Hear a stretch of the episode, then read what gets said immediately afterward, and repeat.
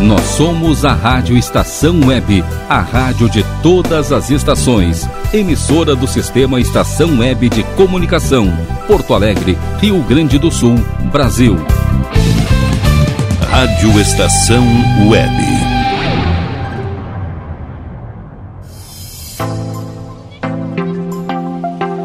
Você já se interessou pelo campo das artes? Fazer teatro, música, artes visuais ou cinema? No podcast de hoje você vai entender um pouco da realidade atual de quem optou em viver disso. Junto com o professor universitário Chico Machado, a psicóloga Nina Leukovitz e o assistente social Wesley Carvalho, o papo vai abordar a importância da arte para a sociedade brasileira. Além de contar com a presença da estudante de teatro da URGS, Paloma Sanchez, vamos discutir as atitudes polêmicas que o governo vem tendo em relação à classe artística como a entrevista da então secretária de Cultura Regina Duarte, dada à CNN em 7 de maio. Meu nome é Laura Pontim, você está ouvindo o Papo da Estação e o assunto de hoje é Quero ser artista e viver disso. Papo da Estação. Apresentação Laura Pontim. Bom, para começar nosso podcast, a gente está aqui com o Chico Machado, hoje professor da URGS, né, que é a Universidade Federal do Rio Grande do Sul, nos cursos de teatro e do Departamento de Arte Dramática. Chico, bem-vindo. Conta um pouquinho pra gente sobre a tua trajetória na carreira artística. Oi, Laura. Bom, em primeiro lugar, obrigado por me convidar aqui para esse podcast.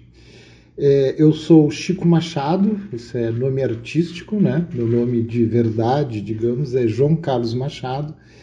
Eu sou artista e professor. Da minha experiência como artista, eu, eu comecei a trabalhar com histórias em quadrinhos na década de 80, com desenho, e depois parti para pintura, para o objeto, para escultura, para arte cinética, arte sonora. E depois de um certo tempo eu comecei a investir cada vez mais na performance, é, na performance ligada também à arte sonora, tipo manipulando objetos sonoros que eu, eu mesmo construo e tal.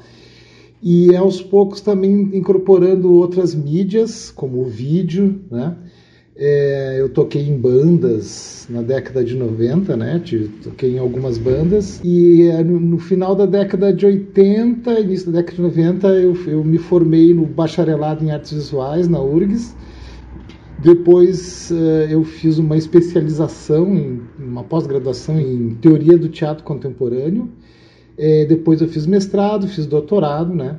E a partir de 1998, mais ou menos, eu comecei a dar aula é, em universidade, primeiro como professor substituto e depois efetivo, concursado. Eu dei aula na UERGS, participei do início dos cursos da, da UERGS, ali, dos cursos de artes em Montenegro.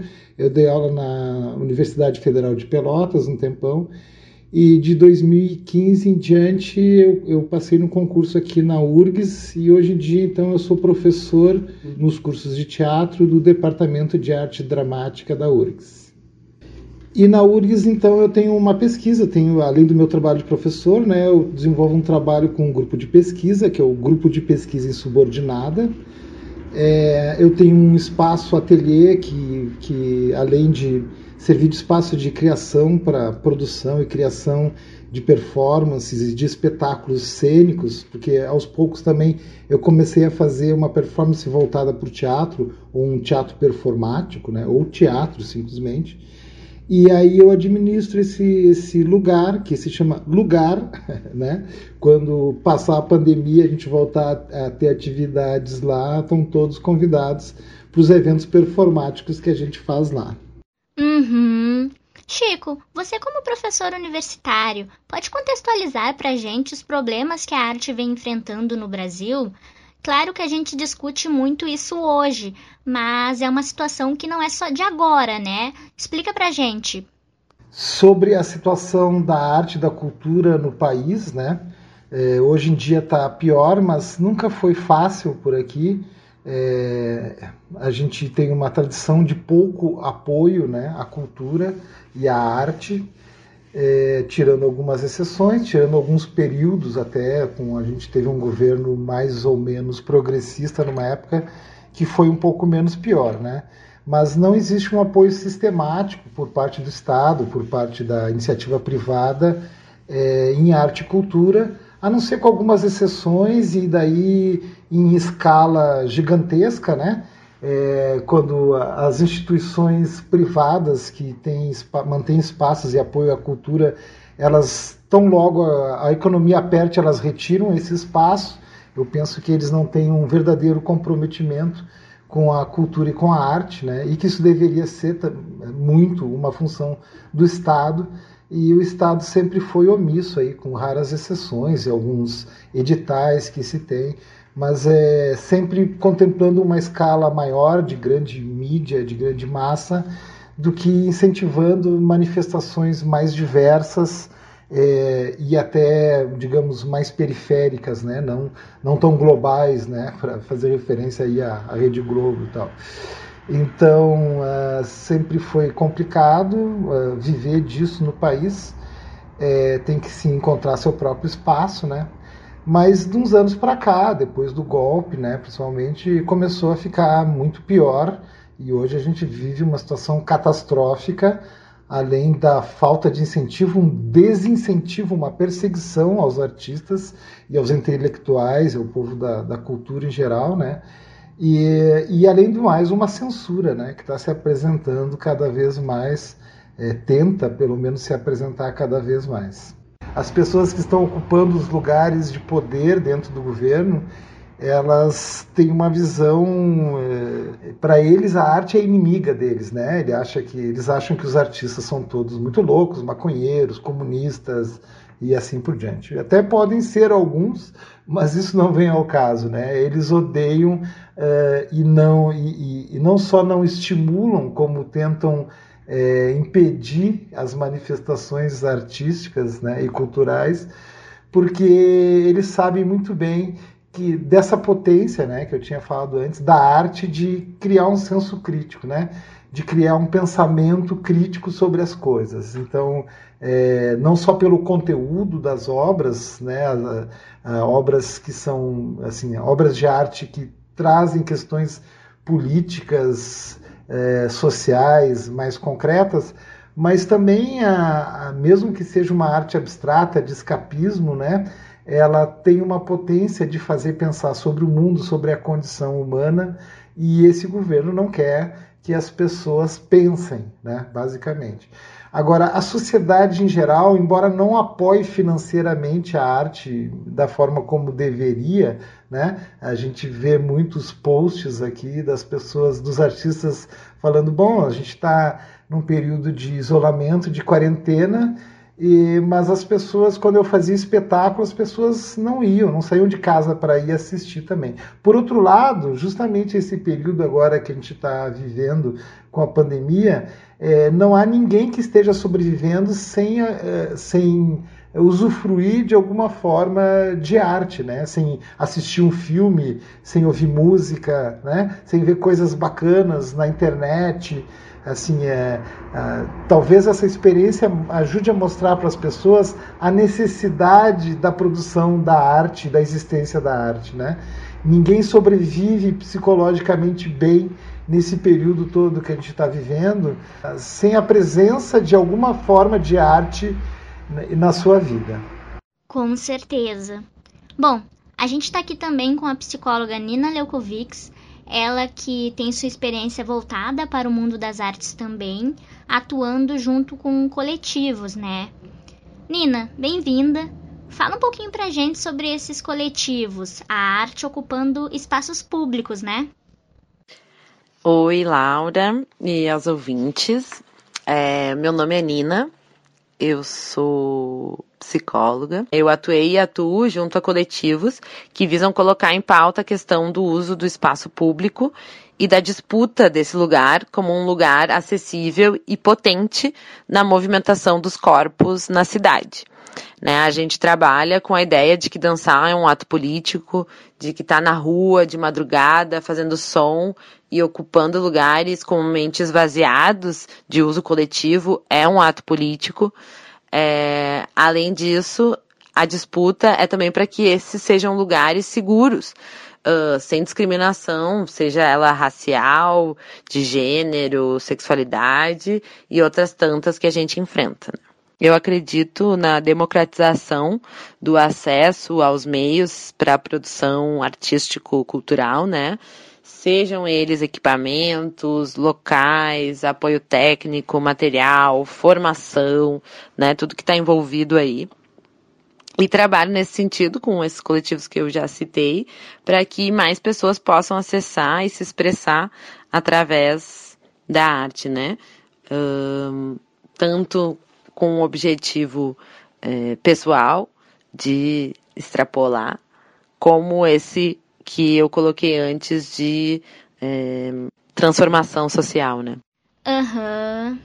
Agora, como o podcast é voltado para jovens, o Papo da Estação trouxe aqui a estudante de teatro da URGS, Paloma Sanches, que tem 20 anos, para entender, né, um pouco desse olhar jovem para o mundo das artes e saber os motivos que levaram ela a optar por essa profissão. Você que está aí ouvindo, interessado no assunto, pode se identificar com a perspectiva da Paloma.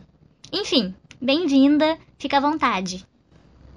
Oi, Laura. Então, eu acho que sobre de onde é que veio assim esse pensamento de querer ser atriz e seguir na arte. Eu penso que foi sempre um sonho, acho que desde pequena, assim, criança, mas aquele sonho que a gente não não tem muita ideia, sabe, do, de como vai ser, como é que é, porque é uma coisa que a gente vê muito nos filmes, na televisão, assim. Mas eu acho que foi decisivo mesmo, foi no período do ensino médio, que eu tive contato com o movimento social e, e a gente começou a fazer, sem saber muito como que era, mas fazer intervenções de rua, oficina e, e isso me, me construiu assim. Eu pensei, é isso que eu quero fazer, é conseguir unir a arte e a política, não tem como separar elas assim. Acho que foi o momento que eu, que eu vi o que eu queria mesmo. Paloma, o que, que a arte te proporciona hoje, né? Quais as sensações que você tem no campo artístico que te fazem querer continuar? A palavra que me vem em mente é mudança. A arte ela pode ter vários significados e finalidades, mas o importante é, é a pluralidade dela e a expressão. Eu vejo que é uma forma de ver o mundo, é uma forma de lutar, eu sinto que é como se fosse um calor individual no peito que toca, mas ele não deixa de ser coletivo, sabe? Porque até a arte mais individual ela é coletiva. Então ela é feita para alguém, ela é feita com alguém, principalmente as artes cênicas. Tipo, não tem como fazer sozinho. E a arte tem papel fundamental na história, né? Como algo ritualístico, como algo de registro, como algo de luta. E ela segue viva até hoje, assim. Tem um teórico teatral que é o Grotowski, que ele fala que a arte é ingrata porque ela morre com o ator. É, é interessante assim analisar essa frase. Eu acho que sim, ela morre com o ator, mas se tu pensar em quanto, quantas pessoas ela respingou, sabe? Como se fosse um jogo de dominó, assim. E, e eu que faço licenciatura, assim, é, é pensar a importância de desse arte educador, que é uma jornada dupla, né? Que é tu pegar, tu aprender, tentar aprender isso, é, ter dentro de si e pensar como que eu passo isso para o outro, para alguém que tem um corpo diferente, que tem a mente diferente, que tem uma outra relação com o mundo que não a minha, que tem outras experiências. Então, é uma busca diária mesmo. É, ter em mente que a gente nunca está pronto e isso que me instiga, né? É a novidade, nunca está pronto, nunca está perfeito, mas buscar isso, assim. Por isso que eu acho que é uma profissão tão gostosa de seguir. Paloma, diante da situação atual da arte no Brasil, quais são seus medos e anseios? Pode dividir com a gente? Ai, guria, essa pergunta. É o medo geral, né? até quando vou conseguir fazer isso, até, até quando vai poder existir isso, até quando não vai ter uma censura mesmo, assim. Mas o medo mesmo meu é chegar num limite, eu acho que de ter que mudar completamente de vida, assim. Porque a arte requer muita dedicação e nem sempre a gente consegue um trabalho no meio, assim. Então, é um medo de, de eu, sei lá, ter que mudar e não conseguir mais estudar e não conseguir mais estar nesse caminho da arte por porque eu preciso sobreviver mesmo, né? Mas é um mas é uma dúvida diária assim, que a gente se pergunta e vê se vale a pena continuar e enfim. Mas o, que, o caminho que eu vejo para mim é continuar estudando, fazendo contatos, relações com as pessoas, onde é que a gente se encaixa, porque tem muito tipo de arte para fazer, tem muitos meios para seguir. Mas em resumo é isso, assim, é se virar nos 30, né? Ou na publicidade, ou mesmo em, em outros trabalhos, como a maioria faz, eu mesma faço, que é ter free freelance em, em outras áreas que não é nem na arte, assim. Mas é, se virar mesmo, assim.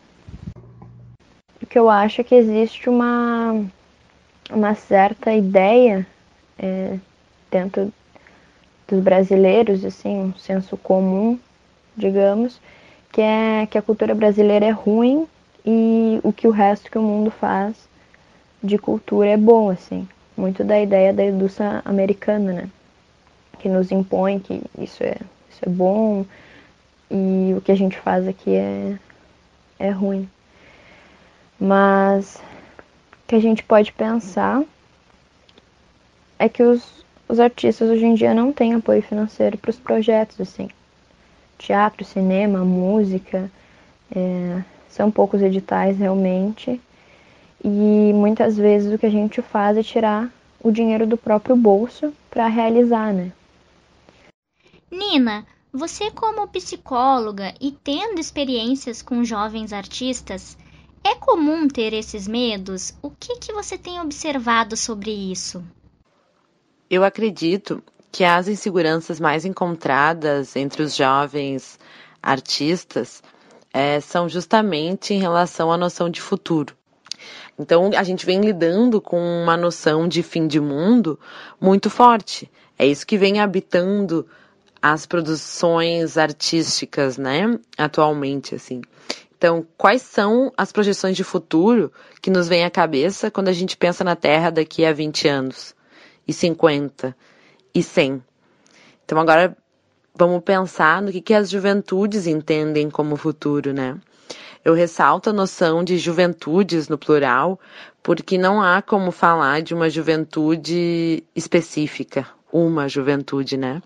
Cada circunstância com as suas especificidades que vai compor o campo de possibilidades de existência daquela juventude.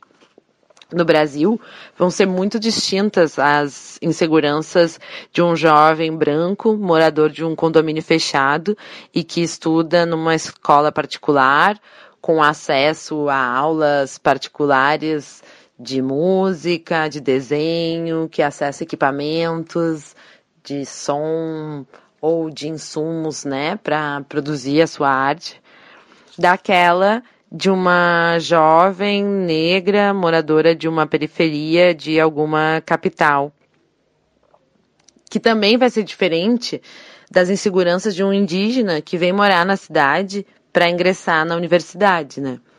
Isso não significa que não tenham semelhanças e que não se compartilham questões entre essas pessoas, né?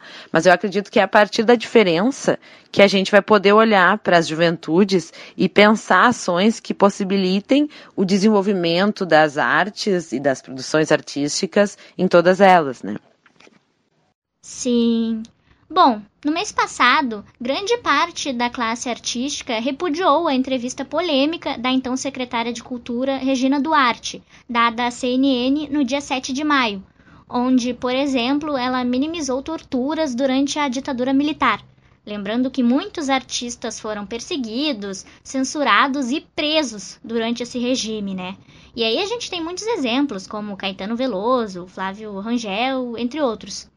Agora, Nina, baseada na tua formação como psicóloga e experiência com esses coletivos, como que você enxerga esse posicionamento da então secretária com a arte, com a cultura?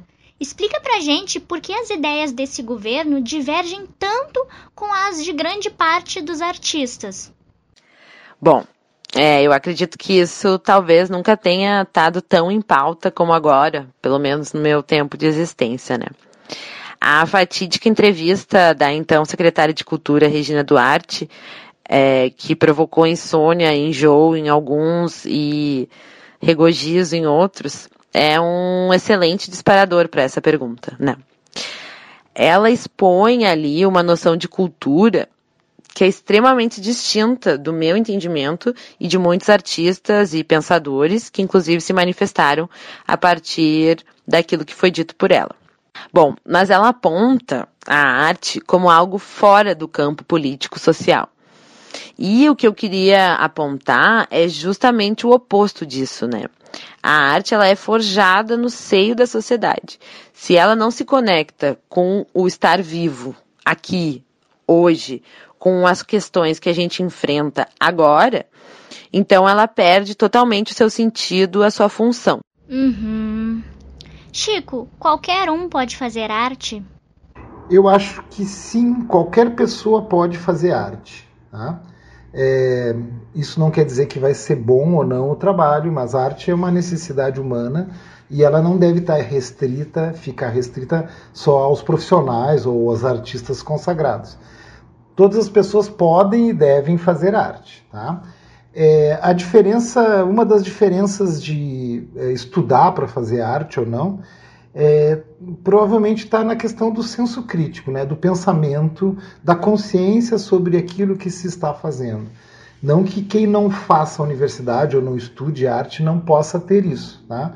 mas o local, é, um dos locais adequados para se discutir é, questões críticas entender o funcionamento, pensar a teoria da arte, por exemplo, é, são os ambientes de estudo e principalmente ah, os cursos de arte é, dentro da universidade. Interessante de estudar arte em grupos, né, numa aula com alunos, com uma turma, é que ali aparece é, muitas visões, é, muitos olhares, muitas opiniões e, e, isso contribui bastante na formação da gente em relação à arte e também em relação ao mundo, à política, à economia, a questões sociais, né? Que a gente deve ter consciência crítica sobre essas coisas. Uhum. A arte, além de proporcionar esse senso crítico, ela atua também como um efeito terapêutico. E muitas vezes ela acaba agindo como transformador social mesmo. Por isso que a gente recebe o assistente social Wesley Carvalho, ele que trabalha com jovens e tem contato com as diferentes formas de arte que eles produzem. Wesley, é um prazer te receber. Conta um pouquinho pra gente sobre você, sobre essa tua experiência. Olá, Laura. Olá, ouvintes. Bom, de formação eu sou assistente social. É, finalizei no ano de 2020 uma especialização foi uma residência em saúde mental coletiva pela Universidade Federal do Rio Grande do Sul, em que eu atuei num CAPS infanto-juvenil em Novo Hamburgo, em um projeto chamado Tipo Assim, que é um projeto que atua no território, é, tratando as questões da, do uso de drogas pela via da redução de danos. Frequentemente no trajeto Porto Alegre-Novo Hamburgo, né, podíamos, tínhamos a experiência ali de, de alguns sujeitos numa batalha de slam, tocando instrumentos. É, isso ocorria com uma frequência, assim. E os jovens, acredito que essa arte, para além de uma autonomia financeira, né, de um retorno financeiro, acredito que ela também possibilita desconstrução de, de certos estereótipos, né, de uma cultura marginalizada. É uma forma de você apresentar, de trazer para perto alguém que nunca poderia ter contato com esse tipo de, de expressão de arte. É, para além disso, né, uma construção de outras narrativas, né, para aquilo que é desqualificado, para aquilo que é subalternizado, aquilo que é desconsiderado. Então, acredito que tá no trem, tá no movimento da rua, né, tá, tá, tá ali acompanhando o movimento dos corpos da cidade, a cidade fluindo. É, acredito que seja uma forma desses jovens se expressarem e, e, tirar um estigma né, de uma arte de menor valor quando ela é, ela é trazida pelo, por, por essa voz, né, por uma voz jovem. Você já teve contato também com adolescentes em conflito com a lei, né? Na fase aqui do Rio Grande do Sul, que é a Fundação de Atendimento Socioeducativo, Uh, explica um pouquinho pra gente como que a arte é apresentada para eles nesse momento, né? Ela consegue agir como um transformador social? Minha pesquisa com jovens, né, de dissertação de mestrado, que eu defendi no ano de 2017, é, eu fiz uma pesquisa na fase, né, na Fundação de Atendimento Socioeducativo, na unidade Padre Cacique, mas é, especificamente na escola que funciona dentro dessa unidade, que é a escola Senador Pasqualini. Então eu pude observar sim é, que haviam ali algumas expressões de arte, principalmente produzidas pelos jovens, que podiam tinham também oficinas de música, é, tinham as produções espalhadas pela escola também, elas eram bem é, feitas pelos jovens, assim, era nítido que eram trabalhos de produção ali a partir do, dos jovens. O que a gente tenta é uma é numa perspectiva de criar autonomia, de garantir direitos, porque não é porque um jovem ele está em conflito com a lei que ele deva ser desconsiderado o seu caráter, né, de sujeito de direitos. Então acho que esse é um ponto.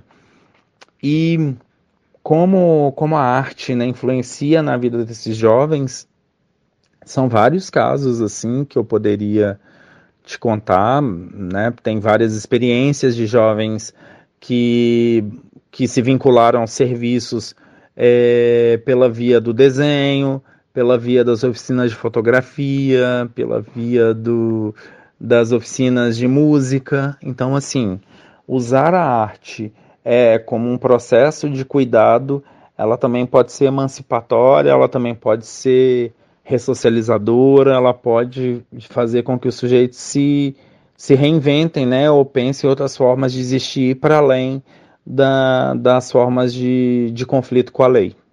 Sim, sem dúvida. Agora, entrando na questão do preconceito que os artistas sofrem, Nina, pode falar sobre? o preconceito e a discriminação estão presentes em todos os ramos no, no mundo, né? E no Brasil, especialmente. O racismo é a estrutura que sustenta as relações sociais aqui, né? Nas intersecções com outras categorias. Gênero, classe, capacitismo, que é essa ideia de um corpo são, um corpo sem deficiência, sem mobilidade reduzida, né? E como eu venho expondo, no campo das artes isso não é diferente.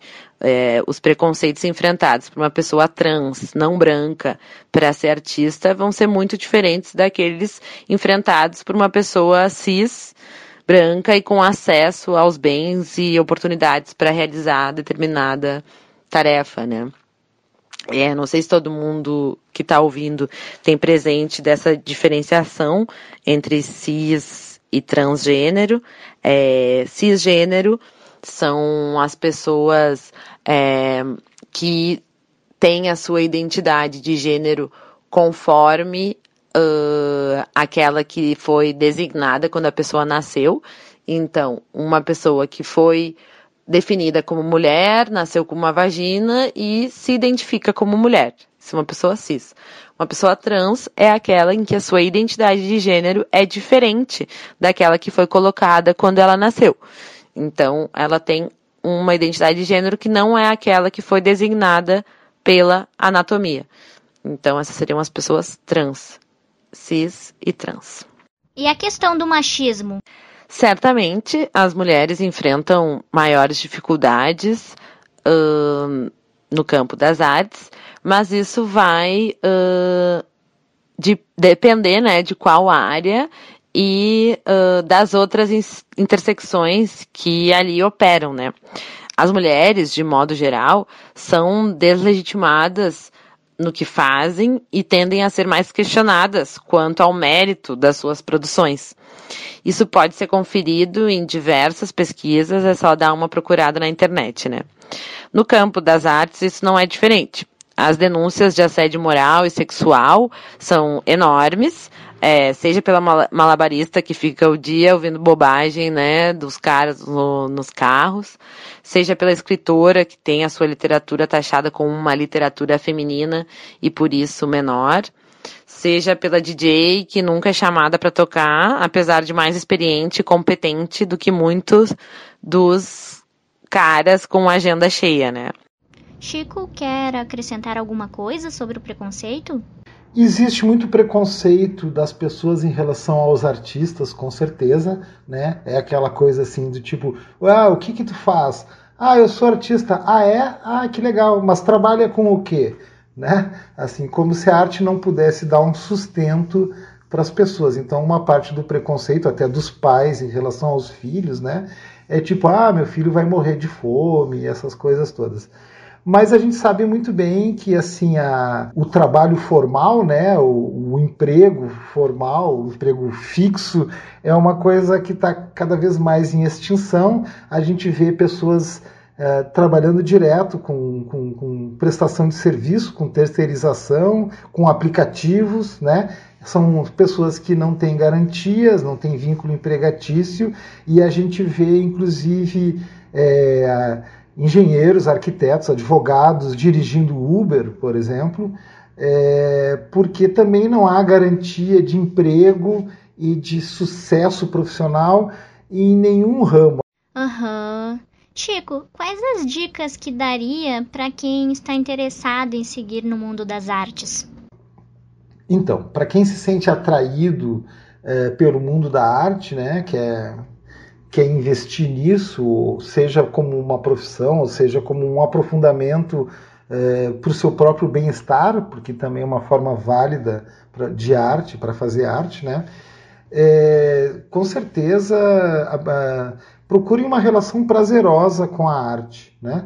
Tudo bem, a gente que tem pessoas que acham que a boa arte vem do sofrimento e assim por diante. Eu, é, sim, vem coisas boas daí também, mas não necessariamente. Eu, por exemplo, prefiro ter uma relação de prazer com a arte, né?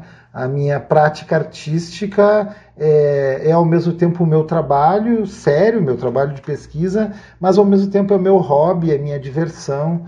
Então, eu acho que o fazer da arte e a convivência com as pessoas do campo da arte é, tende a trazer muito mais coisas boas do que ruins né? É um universo e um conjunto de pessoas muito bacanas, muito interessantes e com as quais eu me identifico muito.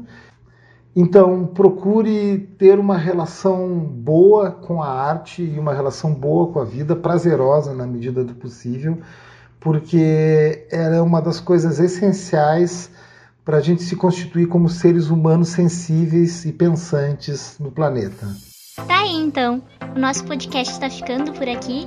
Foi muito bom ter a presença desses convidados hoje e eu agradeço muito. Meu nome é Laura Pontim e até o próximo Papo da Estação.